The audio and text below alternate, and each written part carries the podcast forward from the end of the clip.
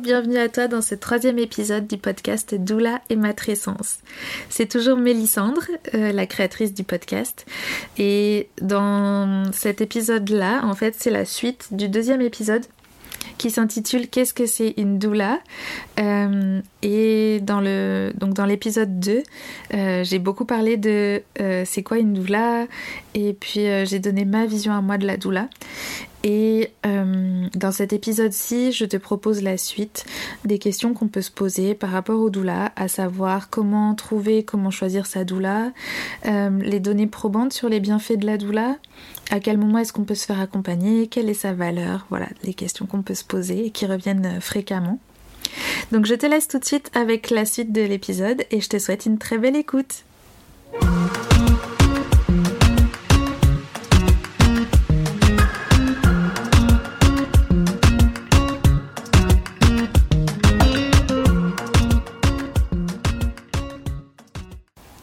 Ok, donc pour reprendre brièvement là où je m'étais arrêtée dans l'épisode précédent, euh, je m'étais arrêtée sur euh, qu'est-ce que c'est une doula et à quoi sert une doula.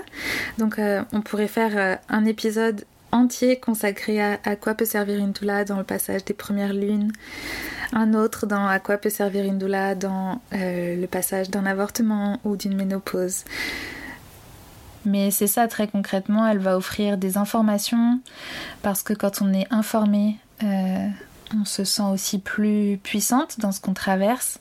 On n'est pas perdu, du coup on remet pas notre euh, puissance dans des mains extérieures à nous, on donne pas un pouvoir à quelqu'un d'autre. Euh, on revient vraiment à cette, autonomie, cette souveraineté de savoir pour soi, savoir ce qui se passe dans notre corps, savoir quel possible s'offre à nous pour naviguer tout ça, euh, elle va offrir euh, cette écoute incroyable euh, qui permet vraiment de, se sentir témoigné dans ce qu'on traverse. C'est vraiment magique. Elle, et puis elle a aussi, elle a aussi accès à des, des infos, ce qu'on appelle des données probantes. Par exemple, euh, il y a des données probantes sur les bénéfices d'une doula pendant un enfantement, pendant une grossesse. Euh, donc ça, je peux vous les partager pour juste vous donner un aperçu.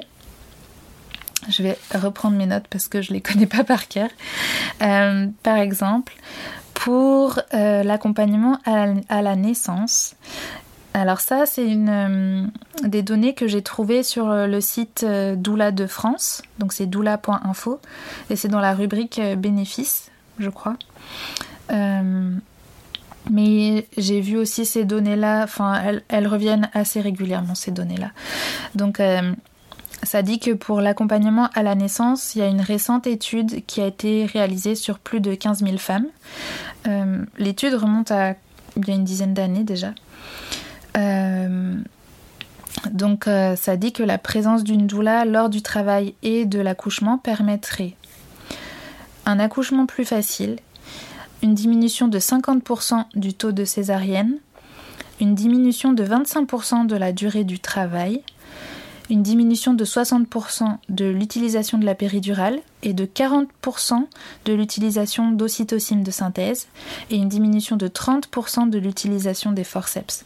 Donc ça, c'est des données qui permettent de mesurer euh, les conséquences bénéfiques de se faire accompagner par une doula pendant ce moment-là.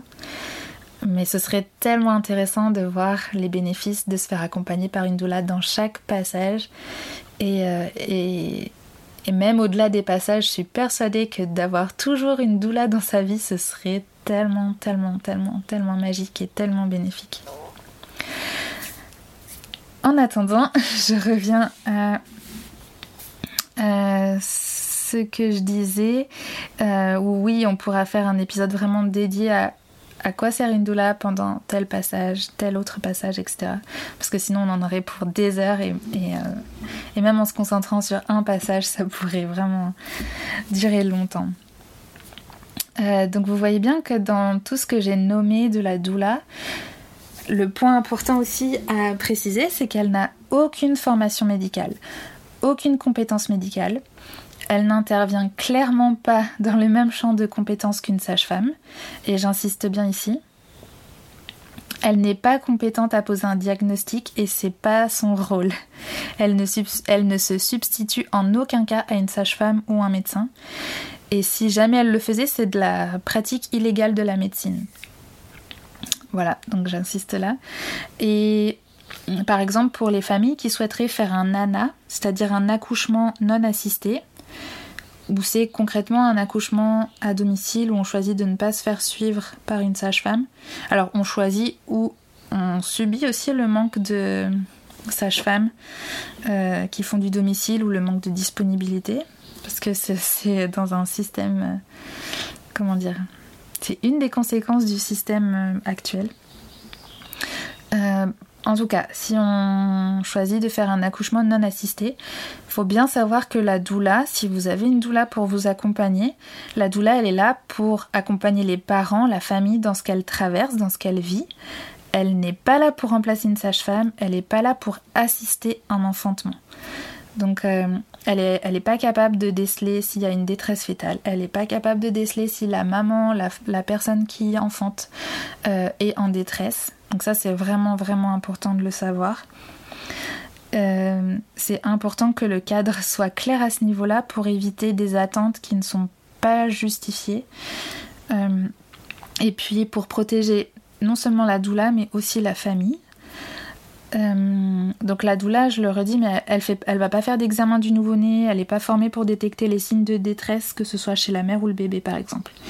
C'est vraiment, elle intervient vraiment pas dans euh, la santé, elle va intervenir davantage dans le, bien-être, on dirait. C'est, euh, j'ai un peu l'image du, il y a les massages euh, thérapeutiques et il y a les massages bien-être. Bah, c'est un petit peu les deux pendants, je trouve, entre la sage-femme et la doula. La doula, elle n'intervient vraiment pas sur le champ médical. Euh, et je dis pas ça pour faire peur aux familles qui souhaiteraient faire un accouchement non assisté, mais vraiment juste pour apporter de la clarté sur ce qu'est une doula et sur ce que n'est pas une doula. Et une doula, c'est clairement pas une sage-femme, donc il faut pas s'attendre à ce qu'elle remplace, à ce qu'elle soit une sage-femme de substitution si on, trouve, si on ne trouve pas de sage-femme. Voilà, ça c'était important pour moi de le préciser. Ce qui est intéressant à savoir aussi, c'est qu'actuellement, il n'y a aucune reconnaissance des doulas. Euh, alors l'association Doula de France fait un gros travail là-dessus, mais dans les faits, aujourd'hui, en juin 2023, n'importe qui peut s'auto-proclamer Doula.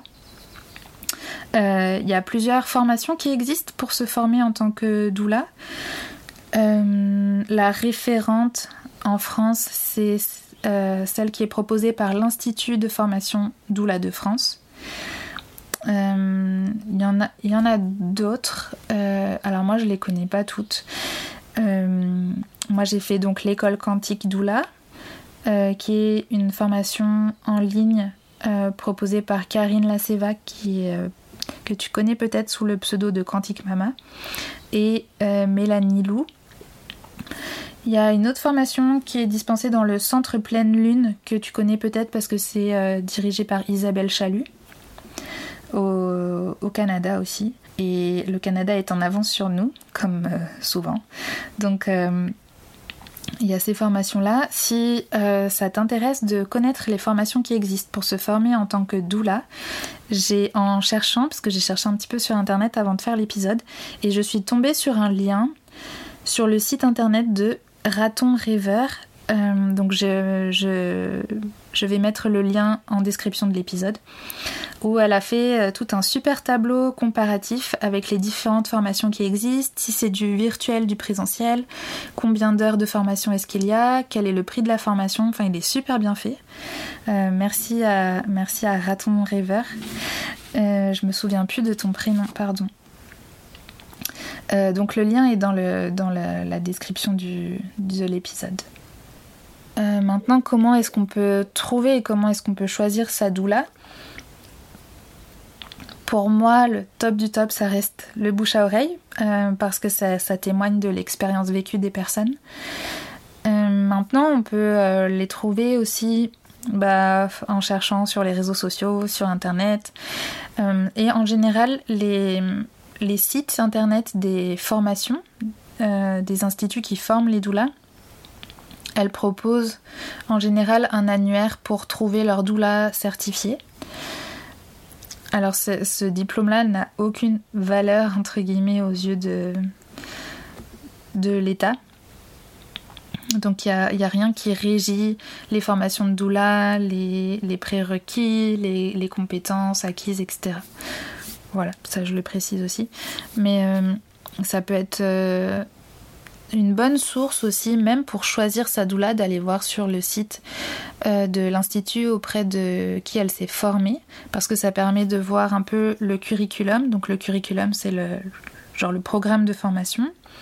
Ça permet de voir les valeurs aussi qui ont été transmises, la vision qui a été transmise, euh, voilà, de voir ce qui, comment s'est faite la transmission, etc. Moi, je vous invite aussi, si vous avez envie d'avoir une doula, à échanger, même rencontrer pour vraiment sentir si le feeling est là. Parce que c'est une personne qui va être tellement, tellement, tellement importante dans votre vie que c'est vraiment euh, essentiel que vous vous sentiez en confiance avec elle. Et euh, moi, par exemple, quand euh, j'ai trouvé ma doula, j'avais. J'en parlerai dans le prochain épisode, mais en détail, mais j'avais lancé un appel sur Instagram et en fait, j'ai su dès le premier message que Marine m'a envoyé, j'ai su que ce serait elle parce qu'il y avait quelque chose, on parlait le même langage, c'était comme si on s'était reconnus. Donc euh, voilà, je vous invite, je vous souhaite d'avoir cette sensation-là quand vous trouvez votre doula, d'être vraiment, de sentir que vous avez trouvé la bonne personne pour vous accompagner. Euh, pour choisir votre doula, vous pouvez regarder aussi en fait, voir ce que vous attendez d'une doula, quels sont vos besoins. Par exemple, est-ce que vous voulez quelqu'un qui puisse être à vos côtés en présentiel ou est-ce que le format virtuel vous convient mieux? Euh, Parfois, moi j'aurais aimé avoir une doula en, présentiel, mais quand j'ai. En fait, la vie en a fait autrement, mais euh, c'était tellement un coup de cœur pour Marine que je préférais l'avoir elle en virtuel que d'avoir n'importe qui d'autre en présentiel. Euh, il peut y avoir aussi, les doulas peuvent se spécialiser, par exemple, il peut y en avoir qui se spécialisent dans les grossesses gémellaires, donc les grossesses de jumeaux. Il peut y en avoir qui se spécialisent dans l'accompagnement des AVAC, c'est-à-dire les, les accouchements voix basse après césarienne. Euh, il y en a qui peuvent se spécialiser dans les naissances prématurées. Donc voilà, vous pouvez aussi euh, naviguer là-dedans. Et puis vraiment, euh, pour moi, c'est vraiment super important que la communication soit super fluide, que vous vous sentiez en confiance pour lui dire ce que vous, ce que vous ressentez, pour euh, si vous sentez qu'il y a d'éventuels malaises, que vous vous sentiez suffisamment en confiance pour lui communiquer ça. Euh, parce que ça va, la doula, elle va vraiment être à vos côtés dans des périodes potentiellement très très vulnérables et du coup c'est vraiment, c'est vraiment important que si tu le sens pas avec une certaine personne que tu changes parce que c'est trop important. C'est trop important pour, euh, pour faire des concessions ou pour prendre sur soi dans une relation avec une doula là où, là où la doula elle est là pour que pour que l'expérience que tu vives et la façon dont tu le vis puisse vraiment être euh, vécu du mieux possible et euh, voilà, c'est vraiment essentiel que tu te sentes bien avec, euh, ta doula. Maintenant, euh, à quel moment est-ce qu'on peut se faire accompagner par une doula? J'aurais envie de dire quand tu en ressens le besoin. Et pour moi, ce serait tellement merveilleux si tout le monde pouvait s'offrir les services d'une doula à n'importe quel moment de sa vie. Maintenant, j'entends que c'est aussi euh, un grand privilège d'avoir la possibilité financière de, de s'offrir les services d'une doula. Euh, mais euh, ça peut être. alors disons, on va dire, on va partir sur les grands passages, même si pour moi, même dans la vie quotidienne, en fait, je suis persuadée que chacune, chacun, on mériterait à à se faire accompagner par une doula. C'est vraiment la médecine de la doula, elle est tellement euh, elle est magique. Bref, je vais, je vais en rester au, au, grand, au grand passage. ça peut être, euh, tu as envie d'avoir un bébé, euh, que ce soit en couple, donc tu peux te faire accompagner déjà par une doula avant même d'être enceinte. Elle peut être là dans le processus, même dans les processus de PMA, les parcours où la fertilité est et pas aussi évidente que ce qu'on aurait espéré. La doula peut aussi être là pour, euh, pour vous accompagner. Après, il y a évidemment pendant la grossesse, alors ça peut être, on peut commencer un accompagnement à n'importe quel moment pendant la grossesse. Euh, moi, je dirais que le plus tôt c'est le mieux. Euh, parce que le plus tôt la relation avec la doula commence, le plus elle peut vous transmettre, le plus la relation peut s'enrichir, se nourrir, le plus vous pouvez vous sentir en confiance, vous sentir comme à la maison quand vous êtes en sa présence. Donc c'est vraiment euh, tout bénéfique de commencer le plus tôt possible, mais elle peut aussi arriver seulement au troisième trimestre de la grossesse, elle peut arriver euh, même le dernier mois, enfin vraiment faut pas hésiter, même si ça peut vous paraître trop tard, faut pas hésiter à contacter une doula et euh, c'est ce sera jamais trop tard. Enfin, il vaut, il mieux euh, tard que pas du tout, je dirais. Euh, et puis l'avantage aussi de se faire accompagner par une doula le plus tôt possible quand on a envie d'un bébé, c'est que aussi difficile que ça puisse être à entendre quand on veut un bébé, qu'on est enceinte, il n'y a rien qui garantit que la grossesse puisse arriver à son terme, il n'y a rien qui garantit que le bébé puisse arriver en vie. Donc euh, il suffit qu'on vive... Euh, alors j'aime pas le terme fausse couche, j'utilise plutôt interruption naturelle de grossesse. Il suffit qu'on vive une, interruption naturelle de grossesse, qu'on vive une quelconque euh, difficulté, d'avoir déjà une doula dans sa vie, ça, à mon sens, ça ne peut que faciliter les choses. Euh, donc voilà, mais en soi, elle peut arriver à n'importe quel moment pendant la grossesse, même euh, si vous la rencontrez seulement à la fin de la grossesse, que vous voulez quelqu'un qui puisse euh, être avec vous pendant l'enfantement, c'est ça c'est possible aussi. même en postnatal, si vous n'avez pas eu de doula pendant la grossesse ni pendant l'enfantement, vous pouvez l'appeler aussi pour qu'elle vienne vous accompagner dans le postnatal. alors quelle durée dure le postnatal dans l'accompagnement des doulas? Je ne sais, je saurais pas vous dire. Je pense que ça dépend de chaque euh, doula. Moi perso, euh, ce que j'ai à cœur de faire, c'est de proposer un accompagnement pour au moins les 2-3 ans postnatal. Parce que je suis convaincue que le postnatal dure au moins 2 ou 3 ans. Euh, il y en a certains qui disent toute la vie. Et c'est sûr que dans une dimension, ça dure toute la vie. Et rien que le fait d'être maman, pour moi, ça mériterait une doula pour toute la période où on est maman, pour tout le reste de la vie en fait. Mais euh, euh, ouais, donc vous pouvez, je me suis un peu emballée, mais vous pouvez faire appel à une doula en postnatal. Euh, vous pouvez faire appel à une doula si vous tombez enceinte, que c'est pas possible pour vous à ce moment-là, que vous sentez que c'est pas juste pour vous de, continuer cette grossesse, que vous avez besoin d'avorter, une doula peut vous accompagner là-dedans. Si vous êtes en, si vous sentez que vous êtes en préménopause, vous pouvez faire appel à une doula. Si vous avez eu une hystérectomie, si on vous a si vous avez dû subir une ablation des, des ovaires ou de l'utérus, pour moi c'est évident que la doula peut euh, être là à ce moment-là à vos côtés pour traverser ça. Euh, s'il y a un deuil autour de vous, si vous traversez le deuil d'un proche, même une maladie, s'il y a un proche autour de vous qui a une maladie, ou si vous-même euh, traversez une maladie, il y a des doulas qui peuvent se spécialiser dans ces accompagnements-là. Donc vraiment, vous voyez comme le, le spectre est large. et pour moi, dès que vous sentez que ça peut être une période compliquée, pour vous à naviguer, en tout cas vulnérable. Euh, si vous avez la possibilité de contacter une doula, faut vraiment pas hésiter. voilà, je vais m'arrêter là euh, pour cette question-là de à quel moment est-ce qu'on peut se faire accompagner par une doula. Je dirais bah, quand on a envie, quand on a besoin. Et après, ça va évidemment dépendre de chaque doula, de quels accompagnements elle propose, euh, quelles sont ses conditions à elle. Voilà, ça va dépendre de chaque personne. Et puis maintenant, combien ça coûte d'avoir une doula?